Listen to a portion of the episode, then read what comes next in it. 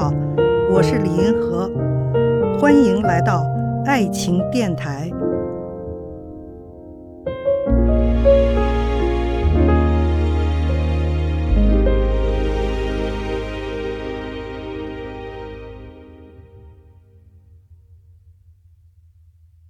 有一位听众问：姐弟恋被所有人反对，该不该放弃深爱的对方？我觉得呢，因为你是深爱他的，是吧？所以我的回答是不应该，你不应该放弃，因为你深深的爱着他。可是呢，仅仅是因为你们是姐弟恋，周围的环境比较那个压抑哈，就是大家会议论纷纷啊什么的，你就仅仅因为这个就放弃，我觉得是不对的。因为姐弟恋呢，它确实是违反了恋爱的年龄规范的。恋爱的年龄规范呢，大多数人呢会是在同龄人里头选，就是上下不会差到三岁的。违反年龄规范的，超出这个年龄规范两种情况，一种是男大女小，一种是女大男小。男大女小呢，他接受程度是比较高的。比如说，男的比女的大个十岁左右，大家都觉得没事儿啊，挺好。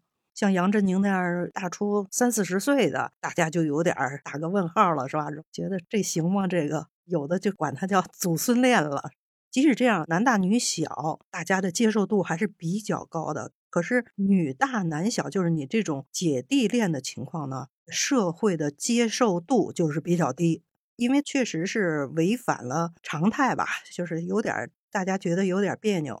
要差个三五岁儿什么的还行，比如说女的要大出八九岁、十来岁，接受度就很差了，是吧？但是呢。鞋子合适不合适，只有脚知道。你要记住这句话，就是只要你是真正的深爱对方，你们中间发生了激情之爱，那就一定要坚持，否则呢，就会和自己的幸福失之交臂，你会终身后悔莫及。就是当时我屈从于一般的社会的压力啊，别人的闲言碎语啊，指指点点呀，然后把我深爱的人给舍弃了，失去了。我觉得这个你一定会后悔的。